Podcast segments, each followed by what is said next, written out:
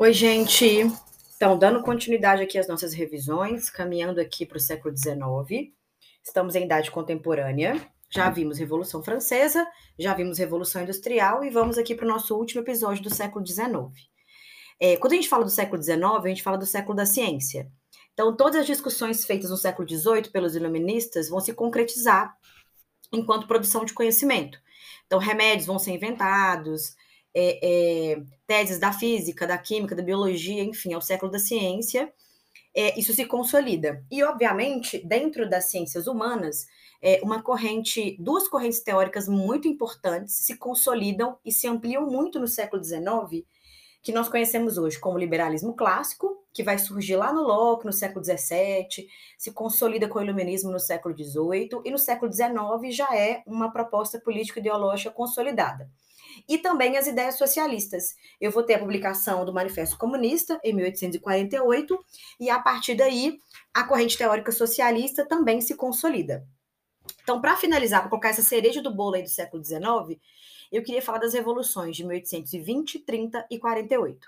Lembrando que o, o, as anotações sobre essa revolução estão no material de revisão Enem já postada.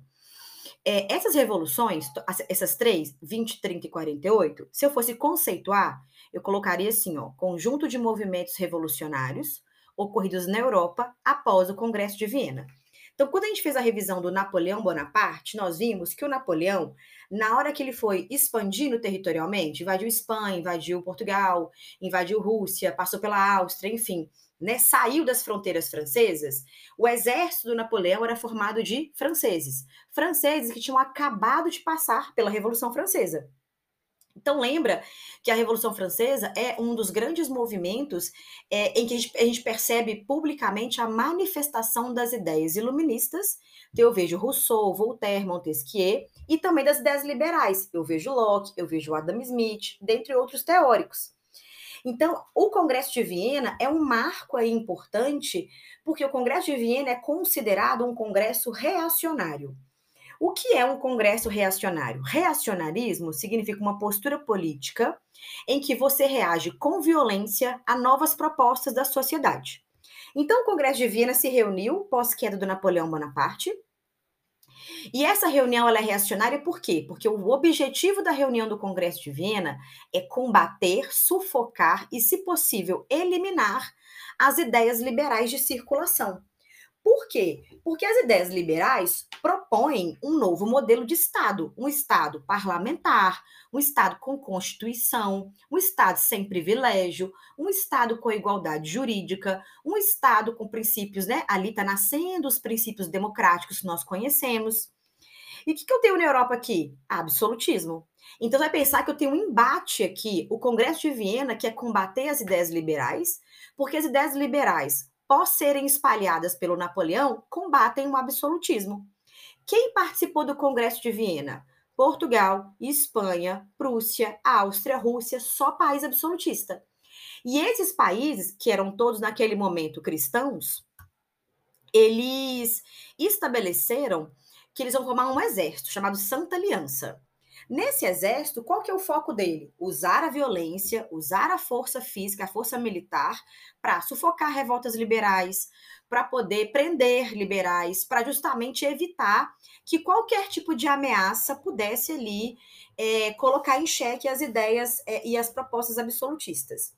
Então lembra que muitos nobres vão apoiar a Santa Aliança, muitos nobres são contrários às ideias liberais. Por quê? Porque os nobres são privilegiados. Os nobres não pagavam impostos, tinham acesso à terra, tinham julgamentos especiais. Então, obviamente, eles são contrários às ideias liberais. Então, as revoluções de 20, 30 e 48, elas são influenciadas pelo liberalismo, também pelo socialismo, e eu vou acrescentar aqui uma nova proposta ideológica, que é o nacionalismo. Eu já tinha comentado com vocês em algumas aulas aí, nesses meses para trás, que nacionalismo é uma ideologia que surge no século XIX. Não su surge, assim, antes de, de, do 19, você não tem aí possibilidade de falar em ideias é, nacionalistas. Nacionalismo é a gente pensar aqui num conjunto de elementos que vão aí colocar uma sociedade é, dentro de uma mesma identidade. Então, você pode pensar que no século XIX, eu vou começar a construir os hinos nacionais que nós conhecemos hoje. Pensa só, O hino do Brasil tá, não é do século XIX, o que a gente usa hoje, ele é do começo do século XX. Mas o Brasil é um pouco diferenciado, né? Brasil, assim, mais tardio. Mas, de maneira geral, é, os hinos nacionais são construídos no século XIX, as bandeiras nacionais, os brasões nacionais, enfim, os, os símbolos nacionais que dão identidade. Pensa aí, bandeira do Brasil, hino do Brasil, brasão da República, etc. Infelizmente, vale lembrar que o nacionalismo no século XX foi um instrumento de manipulação de massa muito importante. Lembra aí da Primeira Guerra Mundial, como que o nacionalismo foi importante para mobilizar os soldados. Lembra aí, por exemplo, do Stalin ultranacionalista. Lembra do Hitler ultranacionalista, como que o nacionalismo alemão foi utilizado para matar pessoas. Lembra do Mussolini ultranacionalista. Então lembra que o nacionalismo ele vai ganhando outros contornos ao longo do tempo e, infelizmente, contornos violentos e, e, e foi usado como justificativa para violentar outros povos. Ok, pautado então liberalismo, nacionalismo e socialismo, vamos começar aqui também a lembrar que é óbvio que as revoluções de 20, 30 e 48 foram influenciadas pela independência dos Estados Unidos, pela Revolução Francesa, pela, pelo Iluminismo. Então lembra que o século, lembra sempre, o século XIX é o rescaldo das discussões que foram feitas no século XVIII. Beleza, vamos começar então. Anota aí as revoluções de 1820. As revoluções de 1820, você vai classificar apenas assim, ó. Elas são liberais. Então, elas não têm nacionalismo e elas não têm socialismo. Não existia isso ainda. Então, revoluções de 1820, movimentos liberais. Você também pode encontrar o seguinte nome: Ciclo do Mediterrâneo. Por quê? Porque foram revoluções que aconteceram na Espanha, em Portugal e na Grécia, países do Mediterrâneo. Confere? Qual é a pauta dessas movimentações aqui? Direitos políticos. Vou te dar um exemplo claríssimo. Vou pegar Portugal, que tem a ver com a história do Brasil aqui. Quem estava no Brasil em 1820? Dom João VI, pleníssimo, amando o Brasil, na praia do Rio de Janeiro, e falando: meu Deus, ah, esse Rio, cidade maravilhosa. Não queria ir embora. Porém, depois que, a, que, o Napoleão caiu, o Napoleão foi preso, e parará, piriri, pororó, as coisas foram se ajeitando na Europa pós-Congresso de Viena. Beleza. Aí a, a, a, nobreza portuguesa falou: uai, e, esse reino vai voltar? Não ia ficar lá para sempre? Lembrando, Carlota Joaquina, esposa de Dom João, odiava o Brasil, certo? Então, Carlota pressionava o Dom João VI aqui do Brasil e, e, a nobreza portuguesa, apavorada com as ideias liberais, vai começar a pressionar o Dom João VI. Ele, então, vai começar em Portugal a chamada Revolução Liberal do Porto. Estou em 1820 ainda. Essa revolução liberal vai pressionar o Dom João VI a voltar, e lá foram criadas as cortes portuguesas. É, corte portuguesa é o nome que você vai usar para a Assembleia Nacional Constituinte. Só que Portugal é o alecrim dourado e tem um nome próprio. Aí, essas cortes portuguesas estão fazendo o quê? Vamos fazer a Constituição, vamos colocar aqui igualdade jurídica, vamos botar o Locke, direitos naturais, vamos botar o Rousseau, soberania do povo. E o rei aqui, gente, no Carnaval do Rio de Janeiro. Aí o rei percebe que ele estava ameaçado, que ele poderia deixar de ser rei, porque a nobreza poderia indicar um outro, uma outra pessoa, já que ele não estava tá, no território português. Fez as malas, junto com Carlota, e foi embora. Carlota, inclusive, odiava tanto o Brasil que, ao entrar no navio para ir embora, ela jogou o sapato dela no mar e disse: Dessa terra, nem o pó eu quero levar. Recalque, gente. Aí foram embora, dois meses de viagem para Portugal. Aí o Dom João VI deixa o Pedro aqui, não é Pedro I ainda, não foi coroado, não é ninguém, é o filho do rei. Deixou o Pedro aqui, beleza. Aí Pedro vai perceber o seguinte: depois que o Brasil ganhou autonomia política e autonomia econômica com a vinda da família real, a elite brasileira não quer perder. Então, a elite brasileira e Pedro se juntam para montar um projeto político. Qual que é o projeto político? A independência do Brasil. Pedro seria rei mais rápido, porque ele é o herdeiro do trono, ainda tinha o irmão dele na frente em Portugal. E ele então poderia fazer do Brasil a nação que ele quisesse, a nação do jeito que ele queria. Dom João vai para Portugal, eu tenho a Revolução Liberal do Porto, as cortes, a Constituição, enfim, Portugal vai virar uma monarquia parlamentar constitucional.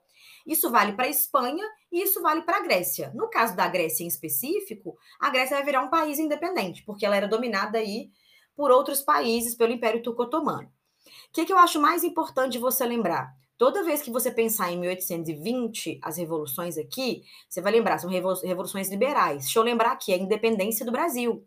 Depois que o Dom João VI foi embora, o cenário brasileiro mudou O Brasil não queria ser recolonizado, logo, a Revolução Liberal do Porto vai criar em Portugal uma monarquia parlamentar constitucional. Revolução de 20 é isso. As revoluções de 1830, por sua vez, são duas características. Elas são liberais também e também são nacionalistas. Então, as de 1820, só liberal e só querem acabar com o absolutismo, criar uma constituição e tornar Espanha, Portugal e Grécia monarquias parlamentares constitucionais, igual a Inglaterra. As de 1830 é, são liberais e nacionalistas. Eu estou agora geograficamente na França. Volto um pouquinho no tempo. 1815, na França, eu tive uma restauração monárquica. 1815, Congresso de Viena, caiu Napoleão Bonaparte. O que faremos com a França? Ela vai ser república? Ela vai ser monarquia? Teve um debate na França e optaram restauração monárquica. Quem vai assumir o trono? Toda monarquia, para ter legitimidade, tem que ter aí uma, uma dinastia, uma sequência de reis e rainhas de uma mesma família. Então chamaram um parente do Luís XVI, aquele guilhotinado na Revolução Francesa. Então, quem vai assumir o cargo de rei na França nessa restauração monárquica pós-Congresso de Viena? Luís XVIII. Por que 18, Renata? Luís XVI foi guilhotinado, ele não tinha um filho homem que morreu na prisão? Ele seria o Luís XVII e, portanto, esse é o Luís XVIII, né? Dinastia, sequência de familiares. Beleza. Luiz governou ok, nada demais, não nos importamos com ele. Onde que o BO vai começar a acontecer? 1824, com um rei na França chamado Carlos X. Carlos X era um rei reacionário. Por quê? Porque ele defendia os mesmos princípios do Congresso de Viena. O Carlos X queria restaurar na França o absolutismo. Então, ele estabeleceu censura, ele voltou com os privilégios para a nobreza, ele entregou a educação pública da França para a igreja, ele acabou com o Estado laico. Então, tudo aquilo que os liberais defendiam, o Carlos pegou, embolou e jogou no lixo. Vai surgir contra o Carlos X uma oposição liberal e uma oposição nacionalista. Como a França tem a tradição da Revolução Francesa, quando esses questionamentos começam a ganhar mais corpo, os franceses foram por quê? Para a rua. Como foram na Revolução Francesa no século XVIII. Só que a revolução aqui, gente, tem uma característica que você pode encontrar em prova, que é, são as barricadas. Os franceses foram para a rua e Paris, nessa época, não é a Paris que você conhece hoje. Ela não tinha passado por uma reforma urbana. Então, Paris lembrava muito, assim, sabe essas, essas ruazinhas apertadas de Ouro Preto, das cidades históricas de Minas? Rua muito apertada, rua torta. Então, o que os franceses faziam? Viravam carros, bondes, e eles fechavam a rua inteira, porque a rua era fininha. Então, isso são as barricadas, com areia, saco de areia, carro, bonde. Então, a polícia não conseguia suprimir esses movimentos, sufocar esses movimentos. Pressionado, Carlos X renunciou em 1830 e nós vamos considerar aqui, ó, que na hora que o Carlos renunciou, acabou, não vai existir mais nenhum rei na Europa que vai querer voltar com as ideias absolutistas. A gente vai falar assim, ó, sepultamento das ideias do Congresso de Viena. Quem subiu no trono no lugar do Carlos X? Luiz Felipe. Ele também é conhecido como rei burguês. Ele, o Luiz Felipe, é que inventou a bandeira da França, que é essa bandeira tricolor.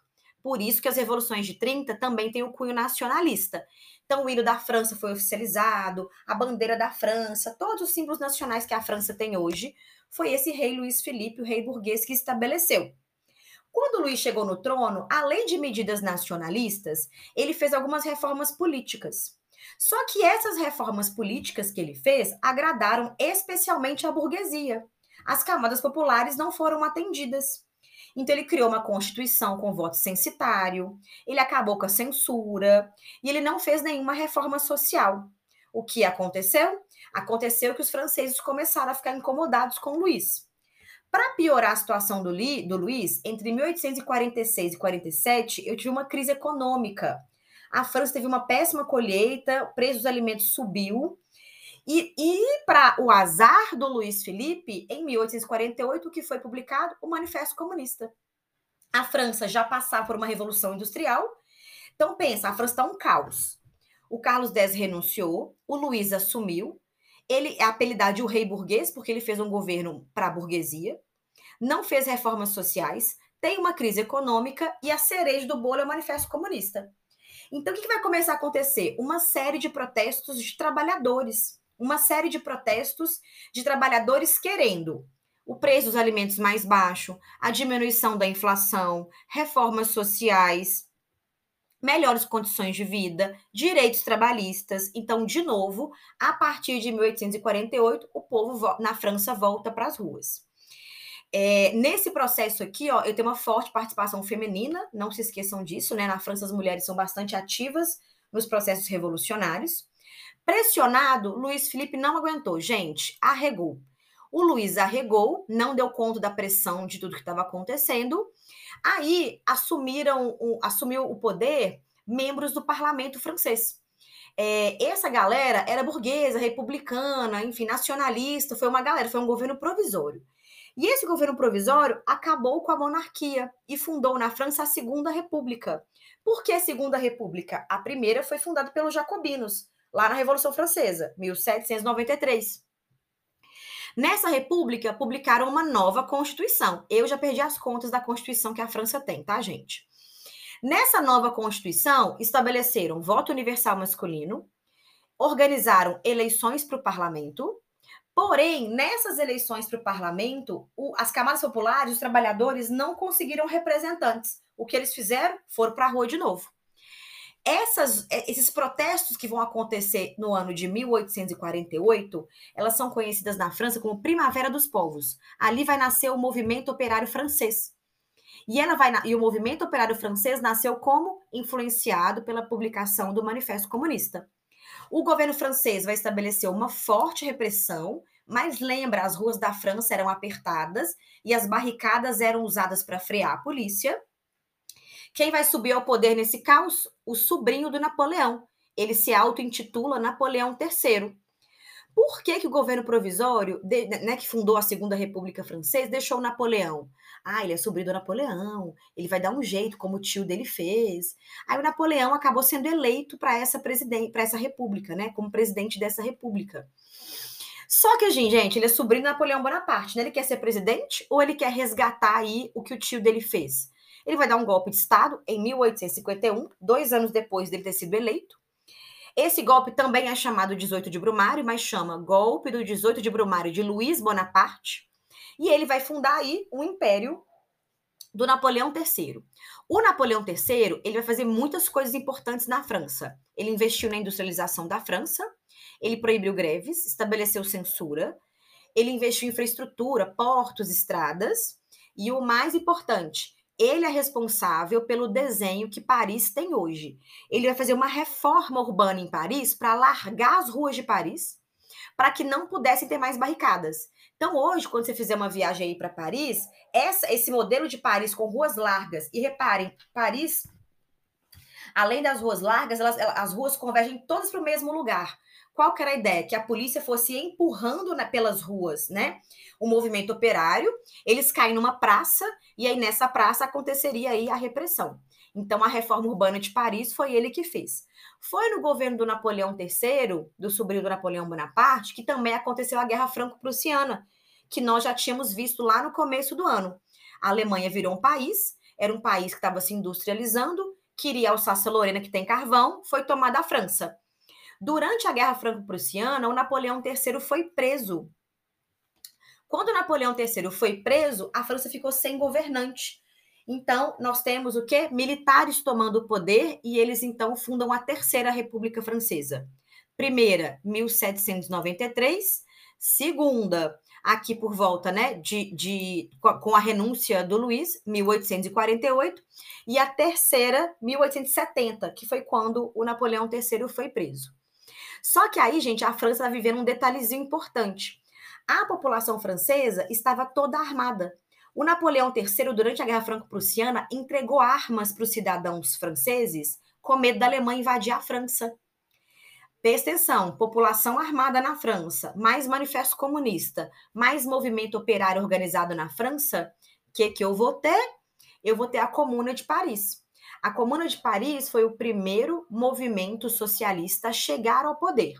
Eles ficaram três meses no poder na França, em Paris, é, isso entre 1870 e 71. É uma liderança operária, socialista e anarquista.